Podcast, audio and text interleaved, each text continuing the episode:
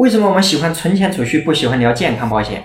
讳疾忌医，追求快乐，逃避痛苦是每个人的心态。存钱是快乐的，疾病是痛苦的。那总有人自信满满的说，疾病离我很遥远。我若问出现大病怎么办，也有人张口就说了，得了大病，大不了不治了呗。那得不得，治不治，都是我们说了算吗？这样说的人，想必身边是没有得过大病的，或者是对我们的医疗水平没有信心。很多人不敢谈生死，要谈死后谈，自己永远都是长命百岁的那个。甚至有人认为不谈就不会死，一谈离死就不远了。每个人都想自己能无疾而终，去世时儿孙满堂，没有一点痛苦。要知道，不是所有人都需要养老的，因为人生就像闯关游戏，五年一小关，十年一大关，人各有命，各闯各关。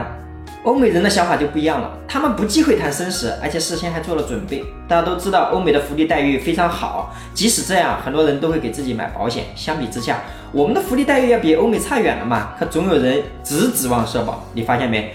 他们越是这样提前做准备的，欧美人的平均寿命普遍要比我们多活好几岁。这说明什么问题？提前准备是不会折寿的，反而有助于我们心宽体盘，延年益寿。所以说，要想活得久，必须得调整我们的生死观。那总结八个字：勇敢面对，事先准备吧。那么，你的保险准备好了吗？